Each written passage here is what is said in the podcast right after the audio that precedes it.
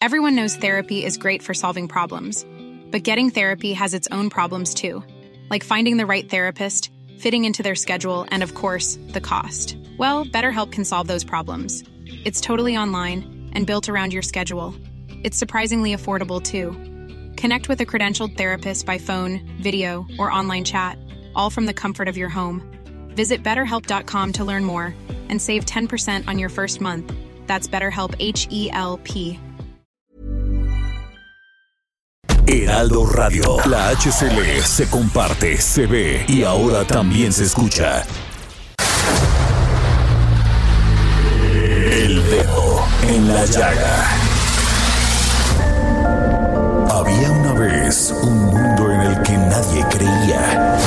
País de historias inexplicables. Una nación con personajes asombrosos. Santo Tomás tenía razón. Hay que ver para creer. El México increíble, las verdades que duelen, la voz de los que callan, el dedo en la llaga. Infórmate, diviértete, enójate y vuelve a empezar. El Heraldo Radio presenta El Dedo en la Llaga con Adriana Delgado. Un clima de ensueño en todo lugar, los ojos que brillan en cada mirar. La gente lo siente, ya es Navidad. Es tiempo de amar, de vivir la Y así iniciamos este dedo en la llaga de este miércoles 15 de diciembre y estamos escuchando a Manuel Mijares con este hermoso material de la Navidad. Y como ya les dije, el dedo en la llaga está en modo Navidad, celebrando todos los días de diciembre, porque la Navidad no nada más es el 24 de diciembre, donde ni el 31 cuando se festeja el fin de año sino todos los días, porque se trata de dar amor y tener paz. Y esta hermosa canción, Navidad cada día. Todos en armonía, seguro que juntos todos como hermanos haremos que sea Navidad cada día, si somos capaces. Y nos vamos a una entrevista que le realicé hace unos momentos al presidente municipal de Gilotepec, a Rodolfo Nogués, quien hoy tomó protesta de su cargo. El Dedo en la Llaga. Y hoy me congratulo de recibir una llamada muy importante porque no solamente es un joven con pasión, inteligencia, fe, determinación, disciplina, es lo que caracteriza a Rodolfo Nogués. Sí, hoy tomó protesta de la presidencia municipal de Gilotepec. ¿Cómo está Rodolfo Nogués?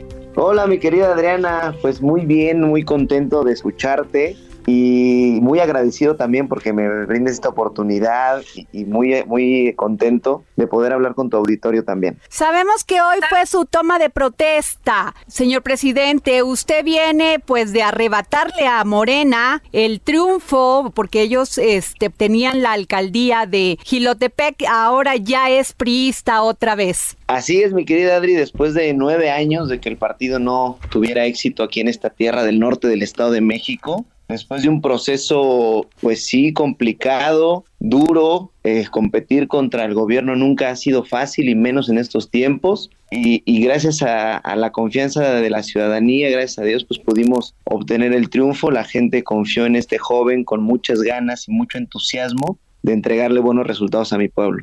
Presidente Rodolfo Nogués, ¿cuáles son uno de los proyectos con los que va a iniciar esta presidencia municipal? Pues fíjate que tenemos una gran agenda pendiente en nuestro municipio. Como te comentaba, Gilotepec, un, un, municipio al norte del estado, con un gran porvenir. Bueno, tenemos pendientes básicos desde el agua, la salud, la seguridad, la infraestructura vial, que son cuatro de los ejes principales que me he planteado para mi gobierno. Eh, procurando mucho la identidad de nuestro municipio. También salir eh, hacia el país como un municipio a la vanguardia, como un municipio listo para recibir al turismo, muy innovador. Eh, en, mi, en mi carácter de presidente joven, de los más jóvenes del país, pues también tengo esa obligación de impregnarle un sentido fresco un gobierno de puertas abiertas, un gobierno transparente, un go gobierno que aproveche las bondades de las tecnologías y, en fin, muchas cosas que tenemos pendientes por realizar. En el esquema económico, Finalmente, la pandemia nos dejó muy lastimados. No es una cuestión nada más de México, ni del Estado de México, ni de Gilotepec, sino mundial. Pero, ¿qué va a hacer usted para reactivar la economía de Gilotepec, Rodolfo Nogués? Mira, primero que nada, eh, sellar un lazo de comunicación permanente con mis comerciantes, con mis empresarios, con mis prestadores de servicios, todo aquel que venga a hacer un buen negocio a Gilotepec, un negocio sano, tendrá un gobierno municipal amigo, un gobierno que le abra la puerta, que lo escuche, que lo atienda y que le apoye.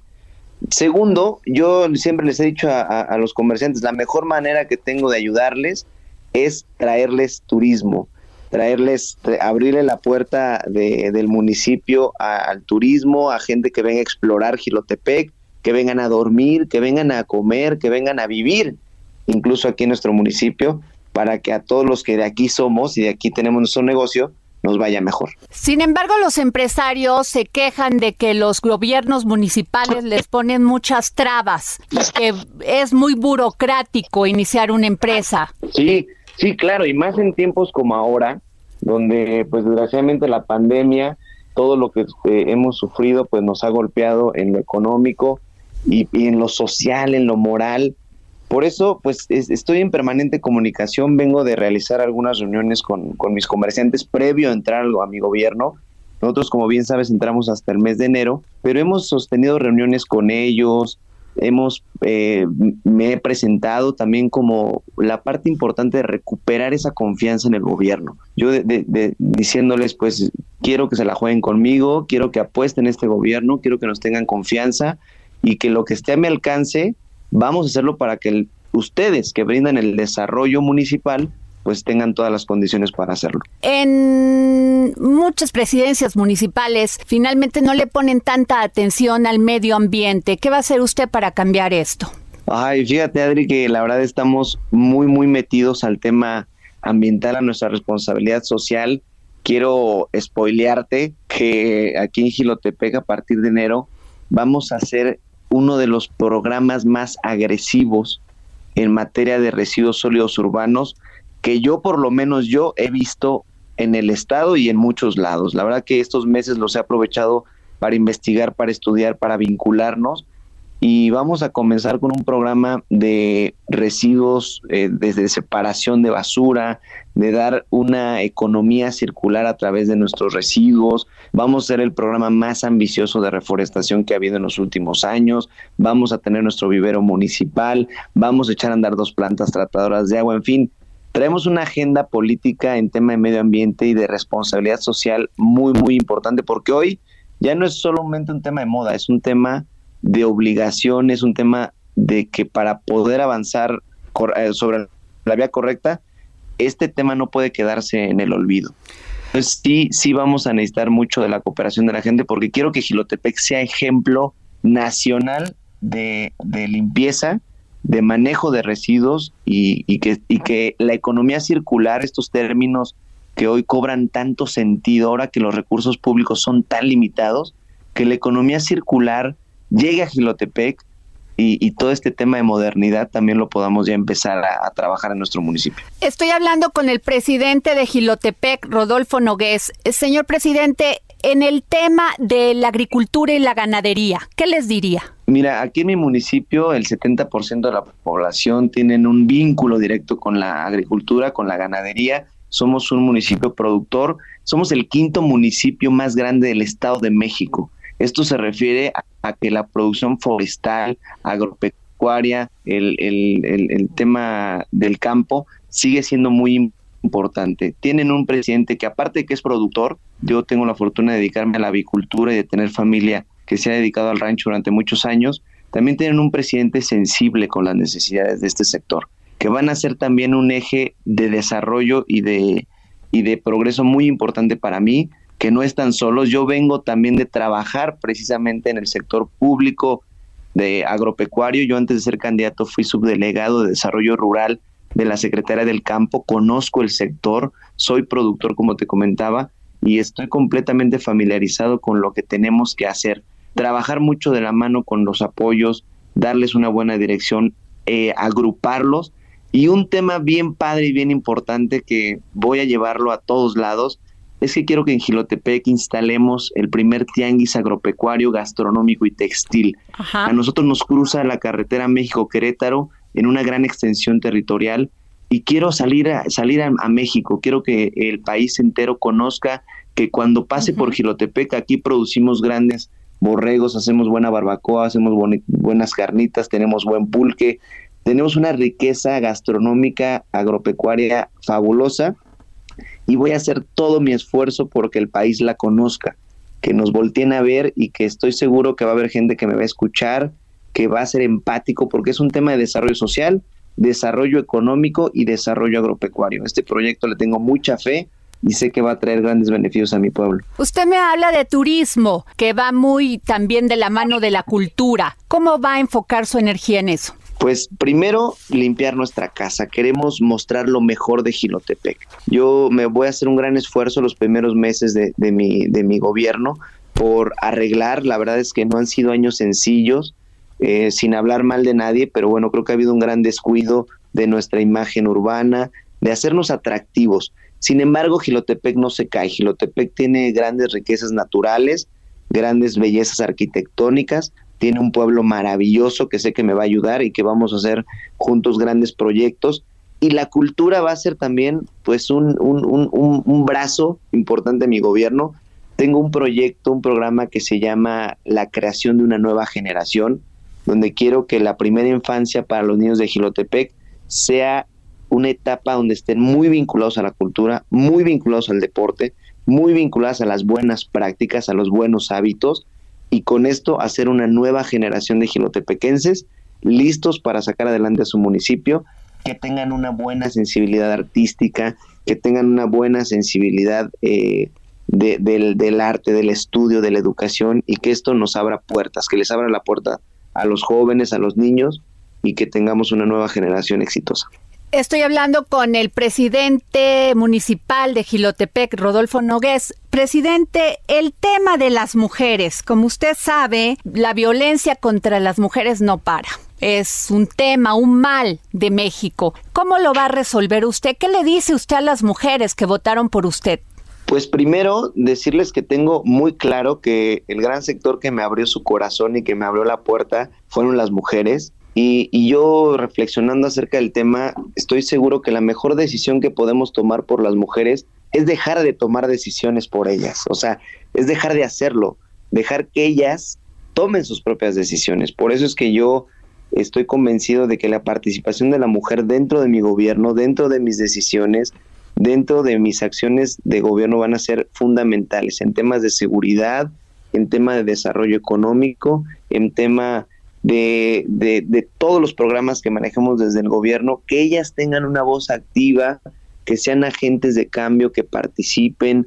Yo le tengo mucha fe a, las mujeres y, serán también un sector con el que caminaré y seguiré trabajando toda mi vida. ¿Va a estar usted pendiente de cómo se hace eh, aquí en la Ciudad de México, de los botones de pánico, de responder inmediatamente al auxilio de una mujer que sufre violencia? Claro, precisamente, bueno, Gilotepec somos acá un municipio eh, rural al norte del estado, tenemos cerca de 100 mil habitantes.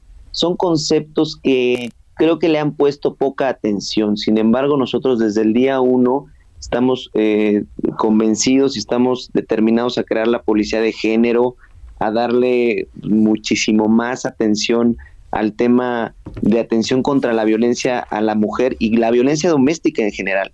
Ahora con la pandemia las cifras nos arrojan que la violencia doméstica, no solamente en Gilotepec, sino en el país, ha crecido brutalmente. Y esto tenemos que pararlo a través de la participación ciudadana, de la educación, de fortalecer sí nuestro rubro de seguridad, sí nuestra videovigilancia, sí nuestra comunicación con la sociedad, pero también tener a la mujer como un centro de acciones en general, no solamente de seguridad sino de desarrollo humano, que se desarrollen, que tengan empresas, que sean, que sean autosuficientes. Yo le tengo mucha confianza que esto va a funcionar muy bien. Hoy tomó usted protesta como presidente municipal. ¿Cómo se siente? Bien, bien, bien. La verdad es que muy contento, consciente de los retos. eh, asumo esta responsabilidad con mucha, con mucha madurez, a pesar de mi corta edad, con la gran esperanza y la gran ilusión de hacer un buen papel, de darle resultados a mi, a, mi municipio, a mi gente, de ser, fíjate, una palabra que he decidido adoptar como un sello general, ser un gobierno que inspire. Yo creo que cuando hay inspiración, Adriana, hay, hay buenas canciones, cuando hay inspiración hay buenas, hay buenas obras de arte, cuando hay inspiración hay, hay resultados fabulosos y cuando hay inspiración en un gobierno también hay buenos resultados, Adri. Estamos inspirados, estamos contentos y estamos listos para, para trabajar. Muchísimas gracias, señor presidente, presidente municipal de Gilotepec, Rodolfo Nogués. Muchísimas gracias por esta entrevista para el dedo en la llaga. Gracias a ti, gracias a tu auditorio. Bienvenidos a Gilotepec. Ojalá que puedan siempre y que puedan visitar nuestro auditorio y pues aquí vamos a estar siempre a la orden y listos para recibirlos con los brazos abiertos. Muchas gracias. Llaga. Y después de esta tragedia terrible que sucedió en Chiapas, me voy con Alejandro Ope, experto en seguridad, para que nos platique cómo ve él la política de migración de México. El dedo en la llaga. Hace días en México se vivió una tragedia. Sí, esta tragedia donde murieron migrantes que venían de varias partes del el centro de Centroamérica, que a todas luces parecía una tragedia predecible porque no es la primera vez que cruzan usando como transporte un tráiler donde van en condiciones terribles Muchos han muerto asfixiados y esta ocasión pues fue porque este tráiler que los trasladaba se volcó. Alejandro Ope, ¿cómo estás? Analista de seguridad, ¿cómo estás? ¿Qué tal, Adriana? Buenas tardes, buenas tardes al auditorio. Alejandro, ¿qué nos puedes decir? Porque nos quedan muchas preguntas, muchas dudas. ¿Cómo es posible que este tráiler haya transportado a todas estas personas y que no los haya visto ni la Guardia Nacional ni Migración? Mira, primero vamos un paso atrás. Eh, desde hace dos años, desde que el entonces presidente Trump amenazó a México con imponer con imponer eh, represalias comerciales no México no frenaba el flujo el flujo de migrantes eh, la política migratoria mexicana se endureció más de lo que ya era y eso ha conducido a eh, a que los flujos migratorios se volvieran más clandestinos a que los migrantes empezaran a utilizar a utilizar métodos y rutas de mayor riesgo, ¿no? Como por ejemplo hacinarse en un en un tráiler o un par de centenar de migrantes en, un, en la caja de un tráiler, eh, eh, dependiendo de la buena voluntad de un coyote. Eh, este es un poco el contexto en el que se da la tragedia, ¿no? Es un poco el, el, resultado del endurecimiento de la política migratoria, de la corrupción que eso ha traído aparejado y de las dificultades que tienen los migrantes para llegar hasta territorio estadounidense. Eh, este es, eh, es un primer elemento. Segundo elemento es que lo, lo que revela esta, esta tragedia es que eh, los retenes por sí mismos no son, o sea, y los controles migratorios no están siendo eficaces. Lo único que están, lo que están logrando es aumentar los costos que enfrentan los migrantes al atravesar el territorio mexicano, pero sin reducir notoriamente el flujo, ¿no? Eh, entonces estamos en muchos sentidos en el peor de los mundos, ¿no? No logramos no logramos controlar las fronteras, no logramos controlar el flujo migratorio, pero sí pues ponemos a centenares tal vez y miles de personas en situaciones de riesgo extremo, ¿no? Eh, esto es eh, es un poco eh, eh, la explicación esquemática, no un poco general de qué es lo que ha sucedido. Obviamente todavía hay mucho que explicar del incidente mismo, por cuántos eh, retenes pasaron, hubo algún tipo de inspección, hubo corrupción involucrada, eh, hubo negligencia, qué fue lo que se. Pero bueno, estas Este no es un incidente aislado, es resultado de, de, decisiones específicas de política migratoria. Sin embargo, Alejandro, hay videos que han mostrado algunos compañeros periodistas que les han llegado donde se ve el tráiler pasar por una este caseta, estación de migración y nadie los revisó. Así es, al parecer pasaron por una caseta de cobro donde había personal de migración eh, y no hubo ningún intento de detener el vehículo, ni un intento de revisar el contenido de la caja. Eh, esto, pues sí, habla, habría que empezar a investigar a quién estaba en, esas, en esos turnos, en esos lugares habría que tratar de investigar hasta dónde llega, si hubo si hay una red de protección a los traficantes de personas y si la hay, hasta dónde llega, ¿no? Yo creo que esto sí amerita una investigación a fondo, eh, no basta con las con los llamados a misa, no basta con los lamentarse por la tragedia, eh, no basta con reparar el daño a las víctimas, es necesario investigar qué es lo que está sucediendo en la frontera sur, eh, que en qué medida eh, hay eh, redes de corrupción que protegen a los traficantes de personas, eh, en qué medida hay colusión de diferentes niveles de gobierno. Yo creo que sí, sí, esto es, de tal magnitud la tragedia ocurrida hace, unas, hace unos días que sí amerita algo más que, que simples, que llamados de buena voluntad. Pero además llama poderosamente la atención porque mientras todo esto sucedió, pues el Instituto Migra de Migración, su, su comisionado, no ha salido a dar la cara. El presidente dijo sí, se tiene que investigar. El chofer de este tráiler huyó. No tenemos respuestas, no hay respuestas, Alejandro. No hay, no hay respuestas y no hay responsables. No hay Exacto. O sea, o sea ese, ese, creo que es un poco el punto, ¿no? Nadie se ha hecho cargo de la tragedia, nadie se ha eh, responsabilizado, no ha habido ningún eh, eh, ninguna consecuencia por, por lo sucedido, por lo que se hizo y por lo que se dejó de hacer no ha habido, sobre todo no ha habido una, una revisión, un llamado a revisar de fondo la, la política migratoria del país eh, y en qué medida estamos colaborando, eh, se está colaborando desde el gobierno federal a que a crear las condiciones para que este tipo de cosas sucedan. ¿no? Yo creo que eso esto sí es lamentable. ¿Tú crees que la política que está usando el gobierno, en eh, la política de migración, es la debida bajo estas situaciones? Y bajo estas condiciones, porque a mí me parece que Centroamérica nada más este no se hace responsable tampoco los países de, que están en Centroamérica y el gobierno de Estados Unidos pues dice que se queden ahí en México mientras vemos si pueden entrar. Mira, hay una esto esto no no tiene un solo responsable, esto es un problema muy complejo y una cadena muy larga, ¿no? Eh, el si hay el México ha estado respondiendo eh, a un endurecimiento de la política migratoria estadounidense desde hace varios años. Eh, y esto ha sido, se ha, agudizado en los últimos dos años, ¿no? De nuevo, desde que se llegó este acuerdo con el entonces presidente Trump. Eh, y, mm, o sea, sí, no, no es solo responsabilidad de las autoridades mexicanas, sin duda. Eh, hay una multiplicidad de, de, responsables, pero sí está claro que hasta ahora el gobierno mexicano no se ha hecho responsable de la parte que sí le toca.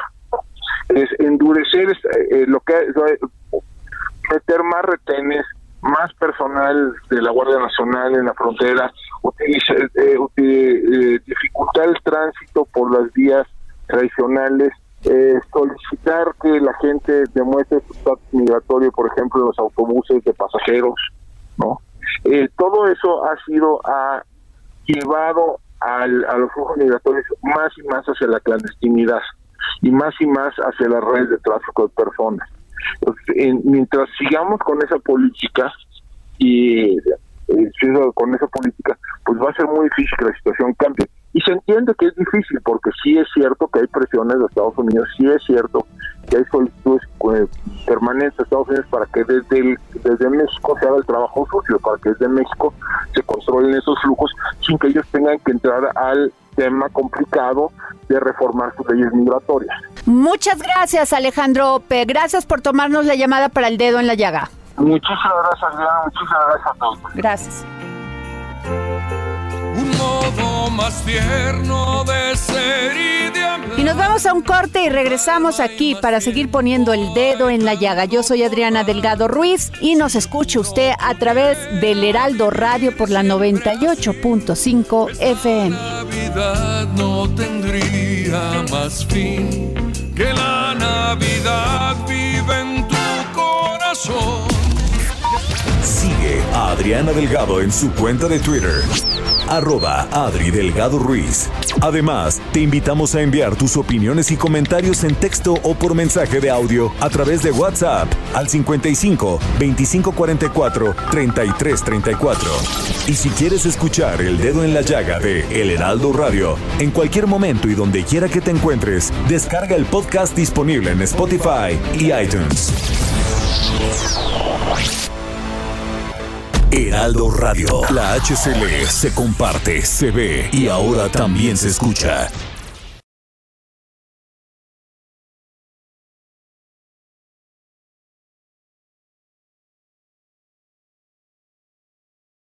Heraldo Radio 98.5 FM, una estación de Heraldo Media Group, transmitiendo desde Avenida Insurgente Sur 1200. There's never been a faster or easier way to start your weight loss journey than with PlushCare. PlushCare accepts most insurance plans and gives you online access to board-certified physicians who can prescribe FDA-approved weight loss medications like Wigovi and Zepbound for those who qualify. Take charge of your health and speak with a board-certified physician about a weight loss plan that's right for you. Get started today at plushcare.com slash weight loss. That's plushcare.com slash weight loss. plushcare.com slash weight loss. 71 Torre Carrachi con 100.000 watts de potencia radiada. Sigue a Adriana Delgado en su cuenta de Twitter en arroba Adri Delgado Ruiz. Y envíanos tus comentarios vía WhatsApp al 55 25 44 33 34 o 55 25 02 21 04. Clima de ensueño en todo lugar. Los ojos que brillan en cada mirar. La gente lo siente ya. Tres y media de la tarde en punto. Esto es el dedo en la llaga de Adriana Delgado, quien les dejó un gran saludo, pero tuvo que salir y dejarnos a Samuel Peto para servir. y Jorge Sandoval, que estaremos con ustedes en esta segunda media hora del programa. Y muchas noticias, mi querido Samuel. Fíjate que eh, los consejos de administración y vigilancia de Cruz Azul recibieron la posesión legal de la planta en Tula, Hidalgo. ¿Cómo ves? Fíjate que todo esto ocurrió en las primeras horas de hoy y por orden de la autoridad judicial competente, un actuario del Poder Judicial del Estado de Hidalgo puso ya en posesión del Consejo de Administración de Cooperativa La Cruz Azul, SCL, la planta cementera que se ubica en Tula, Hidalgo. Ya llevaban un pleito muy largo, mi Ya querido llevaban Samuel. un pleito muy largo y institucionalmente les está yendo bien, ¿no? Recuperan la posesión, ya tienen recientemente un campeonato de fútbol. Parece ser que las cosas comienzan a irle bien a esa cooperativa que ha tenido unos años complicados recientemente, ¿no? Efectivamente, porque cabe destacar que todo este despliegue para poder tomar posesión de, de, de- la planta, pues se llevó a cabo gracias a la coordinación con el gobierno del estado a través de la Secretaría de Seguridad Pública de Hidalgo, con el único objetivo de garantizar el orden. ¿eh? Una vez en poder de las autoridades de la cooperativa que tomaron legalmente ya la planta, se hizo presente un grupo de 300 porros desgraciadamente miembros del grupo de Federico Sarabia y, y con ellos con orden de aprehensión, mi querido Samuel. Y 20 cooperativistas aún afines a Billy Álvarez, ¿no? Quien con lujo de violencia y armados con palos y tubos retienen las instalaciones de la planta cometiendo el delito, están cometiendo el delito de, De despojo, despojo. mi querido Así Samuel. es. Y eso que a Billy Álvarez también se le sigue una investigación muy importante por todos los desvíos que tuvo en la parte del equipo de fútbol y que han incidido también fuertemente en las finanzas de la cooperativa completa, incluyendo las que tienen que ver con la producción de cemento. Pues sí, y fíjate que, pues ojalá que salga todo bien, que salga todo bien para, para los cooperativistas, ¿no? Seguramente será así, porque bueno, si, si algo debe de imperar en este en esta situación, como en todas las que tienen que ver con el, la- el ámbito judicial, es, es la cero impunidad, ¿no? Y pues sí, mi querido Samuel, y fíjate que aquí en el Heraldo de México, en el Heraldo Media Group, seguimos creciendo. En el heraldodemexico.com.mx puedes encontrar las noticias nacionales, los espectáculos, las tendencias, la opinión, que hoy es muy importante porque las noticias las traen todos. Claro. Pero la opinión eso sí es El lo que marca lo que completamente, lo que explica, lo que hace la diferencia, mi querido Samuel, así como las noticias internacionales y aparte cuando ya estás más especializado como en el Heraldo USA, podcast, videos exclusivos, por ejemplo, recetas de cocina y toda la Fíjate. experiencia gastronómica en Gastrolab, deportes, todo. Ahora un tema que te encanta a ti, todo sobre las criptomonedas Sí, y sí, la sí. economía ahí en el Heraldo Binario, mi querido Sam. Y todo, todo en el mismo lugar, mi querido Samuel. Claro. Y En si el- por si eso fuera poco, Ajá. también el dedo en la llaga. Además, ¿no? ¿No? Claro. No, y, y el dedo en la llaga impreso, Impreso. en radio Y en los tele. jueves a las 11 de la noche por la televisión con Adriana Delgado, ¿no? Así es. Que por cierto mañana va a tener una entrevista fantástica, una entrevista muy interesante, Samuel, con Ninfa Salinas. Vaya, entrevistaza y entrevistadaza además porque seguramente va a develar muchos mitos y muchos estereotipos sobre lo que es ser empresario en este país. Y eso es bien importante. Bien importante, mi querido Samuel, porque son los que nos dan chamba. Claro. son los que nos dan chamba. Y pues aquí con un solo clic, aquí en el Heraldo puedes tener toda la información, puedes acceder al Heraldo TV, al Heraldo Radio, al Heraldo Impreso y al Heraldo este Online. online, ¿no? Todo el heraldodemexico.com.mx. Excelente. Como siempre que siendo la familia. ¿Y qué te parece si damos una vuelta por el mundo? Por supuesto. El dedo en la llaga por el mundo con José Carreño.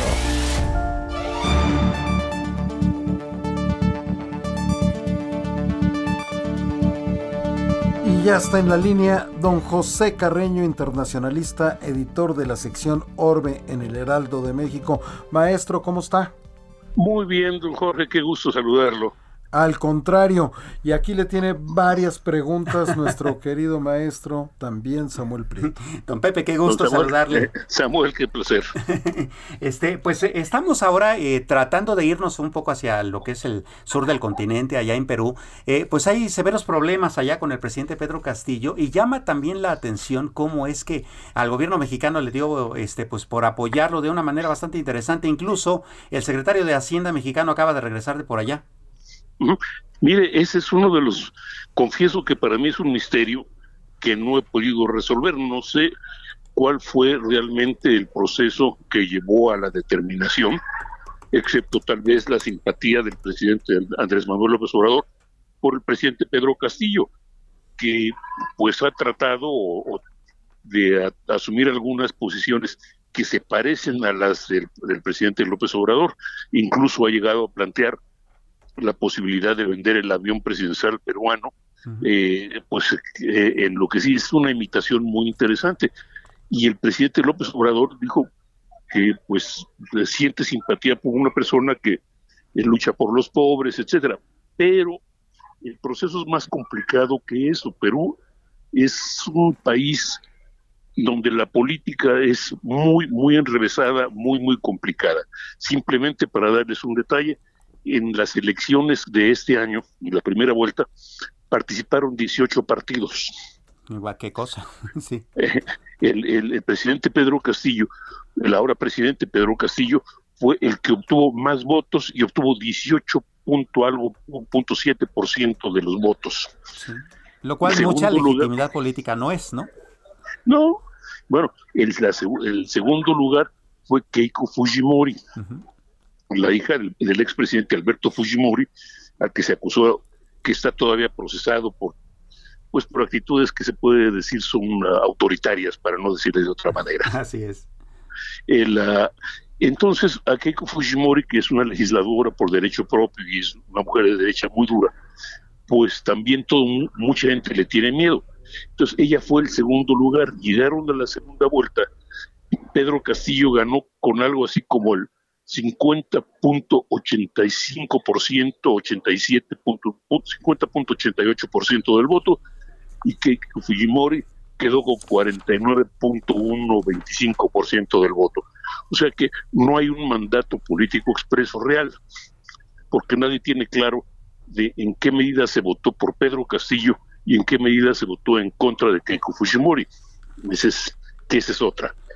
Y, eso también eh, repercute en que, digo, no se podría hacer tan simétrica las políticas sociales eh, parecidas a las del presidente López Obrador, considerando que él se llegó al poder con muchísimo este eh, capital político, ¿no? No solo capital político, sino con una cola enorme. Mire, el Congreso peruano es un Congreso de una sola Cámara, tiene 130 escaños y el partido del presidente Castillo tiene 36. O sea, no hay manera. O sea, que, no hay manera y además, para hacerlo peor, alrededor de la mitad, 15 o 18 de esos diputados ya se le voltearon, por lo menos en una ocasión. Tiene tres meses en el poder, ya tuvo que cambiar de gabinete una vez. No, bueno. Entonces, estamos, es decir, no voy a decir que, Castillo sea malo, no voy a decir que la decisión del presidente López Obrador sea mala, al contrario, tiene muchas, hay muchas virtudes por ambos lados, pero al mismo tiempo no hay nada que ganar ahí en ninguna medida, porque no es porque Castillo sea de izquierda o de derecha, sea popular o impopular, sino simplemente porque es una política muy, muy enrevesada, muy, muy complicada, donde entran en acción muchísimos juegos y donde además el Congreso tiene un poder extraordinario. El Congreso, es un, pero es un país donde ha habido cinco presidentes en los últimos cinco años. Imagínese, ¿no? Pues, ¿Qué cosa? Pues vaya que la tiene difícil. Esperemos que no se le haga engrudo el, eh, este, bolas el engrudo, ¿no? Eh, ya, ya, mire, ya sobrevivió ya a, a, un, intento de, impugnación constitucional por seis votos hace, uno, hace, hace, hace, unas semanas. Y se espera que el próximo intento ocurra en el en 2022. Así que es un presidente que va a estar en crisis continua. No sé, la verdad, con toda la simpatía que se le pueda tener o no, pues no sé qué haya ahí o qué, cuál sea la definición o la decisión que haya llevado al gobierno mexicano, pero pues, ah, pues no, no, no estoy seguro que sea una medida realmente positiva en términos de política exterior. Efectivamente, maestro José Carreño, internacionalista, editor de la sección Orbe en el Heraldo de México, pues ya nos puso clarísimo el panorama de lo que está ocurriendo ahí en Perú y en toda la región. Muchísimas gracias como siempre, maestro. Don Jorge, siempre es un placer. Muchísimas gracias. Al contrario. Y mi querido Samuel, en temas de Ahora sí que de justicia, pasemos a los temas de justicia, porque fíjate que ahí en la Cámara de Diputados, ahí en San Lázaro, pues ya anda como dijera el manifiesto del Partido Comunista, recorriendo un fantasma, sus instalaciones, un fantasma del dictamen de la proposición de punto de acuerdo por el que se exhorta la unidad de inteligencia financiera a que en coordinación con la Fiscalía General de la República contribuyan con la Secretaría de Relaciones Exteriores a fin de concretar la extradición de Mauricio Toledo para que con apego al principio de presunción de inocencia y al debido proceso enfrente los cargos a los que se le acusa que habíamos dejado esa nota y para hablar de esto se encuentra en la línea el diputado Alejandro Robles, él es de Morena, secretario de la Comisión de Justicia en la Cámara de Diputados. Muy buenas tardes, señor diputado. Diputado Robles, Alejandro Robles. Jorge, ¿qué tal? ¿Qué tal? ¿Cómo está? Hoy, muchas gracias. Muchas gracias, Jorge y Samuel, por la generosidad del espacio para poder compartir con tu audiencia lo que hemos estado trabajando en la Cámara de Diputados en este en este cierre ya de del primer periodo. Claro, este punto de acuerdo, diputado, eh, que exhorta a la, a la y a la eh, eh, Secretaría de Relaciones Exteriores para pues concretar la extradición de Mauricio Toledo, coincide también con justamente el hecho de que es mañana cuando va a continuar la audiencia allá en Chile, justamente para la extradición. ¿Cuál es la expectativa que se tiene considerando que esa audiencia se había pospuesto después de que había sucedido en una primera etapa en noviembre pasado?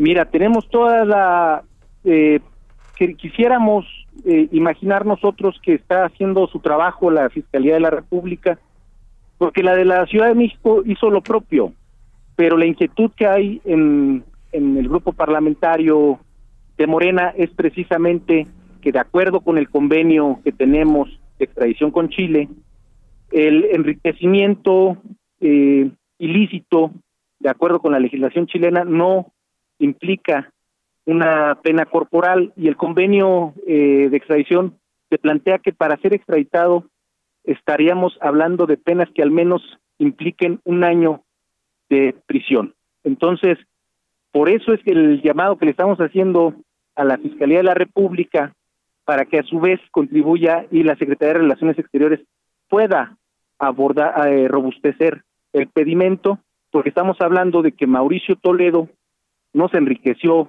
en solitario. Estamos hablando de una red financiera muy sofisticada, incluso está en el contexto también de la de la red del ex jefe de gobierno Miguel Ángel Mancera, que implica a los hermanos Cerna. Entonces, estamos hablando de toda esta cloaca que se está abriendo y vemos que o, no se ha hecho del conocimiento si estas instancias ya hicieron su, su trabajo para estar vinculando o llamando a proceso a Mauricio Toledo no solo por enriquecerse ilícitamente, sino por hacerlo de, eh, a través de la delincuencia organizada, como es el lavado de dinero. Es decir, que lo que se buscaría en este caso es configurar nuevos tipos penales que eh, encajen con las conductas que presuntamente había cometido el, diputado para poder entonces este, empatar los códigos eh, penales mexicano y chileno para que se pueda extraditar. Efectivamente, lo que pasa es que desafortunadamente en Chile sigue mucho de la de la permisividad en la corrupción que hay de, la legislación Pinochet. Luego entonces, si hay ni cárcel tienen, ¿verdad? así es, enriquecerse ilícitamente amerita un tema de sanción pecuniaria, únicamente una multa, una sanción de ese, de ese de esa naturaleza y es por eso que estamos ante el riesgo de la impunidad en el caso Mauricio Toledo. Es ese es el llamado que hace la Cámara de Diputados a que la Fiscalía consigne también la averiguación por delincuencia organizada y facilitarle así a Relaciones Exteriores la concreción de la extradición de Mauricio Toledo. Estamos conversando con el diputado Alejandro Robles, él es de Morena, secretario de la Comisión de Justicia en la Cámara de Diputados. ¿Y qué, qué condiciones existen, señor diputado, para que llegue a buen puerto este dictamen en el Pleno? Mira, desafortunadamente, justo en este instante estamos cerrando el periodo, eh, el primer periodo, pero yo creo que el llamado desde la Comisión de Justicia a, eh, es eh, importante. Estamos hablando que se dictamina un punto de acuerdo cuando básicamente fue el único punto que se logró aprobar en la comisión precisamente ante la inminencia y la urgencia implica la audiencia del día de mañana. Desafortunadamente la agenda eh, del pleno no permitió que, llegara hasta hasta hasta este momento, pero seguramente eh, dependiendo de lo que ocurra el día de mañana estaremos en la permanente retomando el tema. Pues señor diputado Alejandro Robles de Morena, secretario de la Comisión de Justicia en la Cámara de Diputados, pues ojalá que en aras de la justicia pues llegue a buen puerto el, esclarecimiento de este asunto y muchísimas gracias por habernos tomado la llamada para el dedo en la llaga de Adriana Delgado. No, por al contrario, al contrario Jorge, al contrario Samuel. Muchas mm. gracias a ustedes.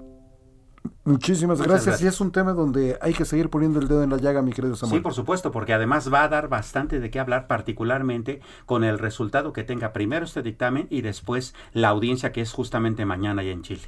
Efectivamente, ahí estaremos al pendiente.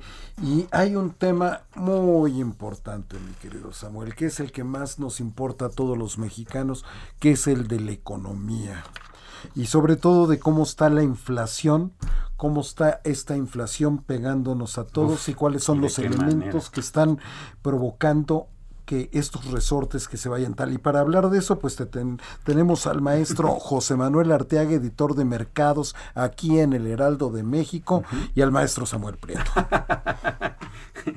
Mi querido José Manuel, ¿cómo estás? Hola Samuel, ¿cómo están? Muy buena, muy buena tarde, saludos a ustedes y al auditorio. ¿Cómo están? ¿Bien? Muy bien, muchas gracias. Qué gusto saludarte. Hoy, eh, José, José, Manuel, pues 7.37 la inflación. Se espera que llegue incluso a 8% al cierre del año pero entre los ingredientes eh, fuertes de la, de la inflación está, por ejemplo, la electricidad, cosa que preocupa, ¿no? Y efectivamente, eh, precisamente Adriana Delgado, en su colaboración semanal que tiene con el Heraldo de México impreso, pues así intituló esta columna La luz de la inflación, en la que devela completamente estas, los ángulos, los detalles finos que hay que poner nosotros, el dedo en la llaga, para entender cómo el aumento en la luz está colaborando para que la inflación sea más fuerte. José Manuel Arteaga.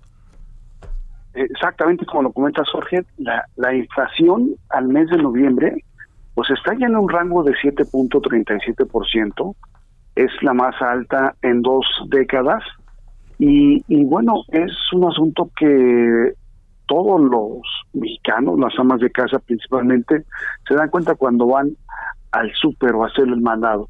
Y sí, como lo comentan, este, hay varios puntos que están eh, considerablemente muy arriba. Por ejemplo, el, tema de la electricidad, como lo comentan, pues ese, por ejemplo, en noviembre ha registrado un incremento anualizado de 24.16%, que es, eh, digamos, si lo ponemos en perspectiva, es casi tres veces más al promedio general de la inflación en el país. Hay otros cuatro tres rubros más que, que podemos poner sobre la mesa. Por ejemplo, los tomates, los tomates, que es el que más se ha incrementado, 71% a tasa anual al mes de noviembre, los chiles en 30% y el jitomate en 25%.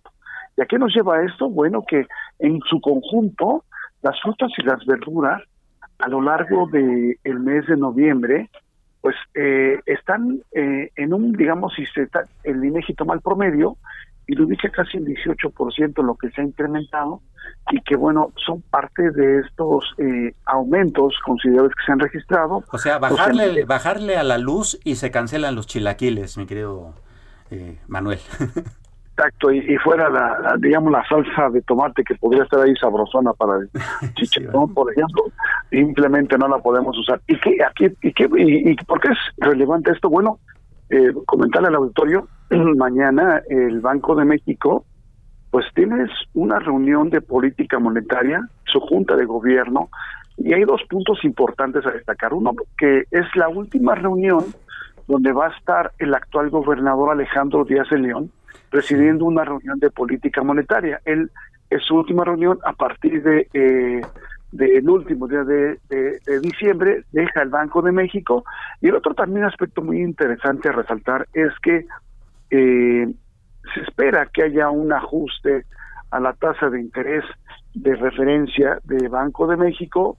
Los especialistas dicen, y yo estoy de acuerdo con ellos, en que serían cerca de 50 puntos base los que podrían estarse ajustando. Hay que recordar al auditorio que en el último año eh, la tasa de interés ha pasado de 4 a 5% y todo con el tema de buscar controlar que la inflación eh, no se contamine más, que, que esto no llegue a más precios y servicios y que no siga incrementando. Y como lo comentan en un principio, pues sí, está la proyección que la inflación pudiera cerrar el año en 8% y que pues a lo mejor muchos no recuerdan, pero es una tasa que no se veía en muchos años, Samuel y Jorge.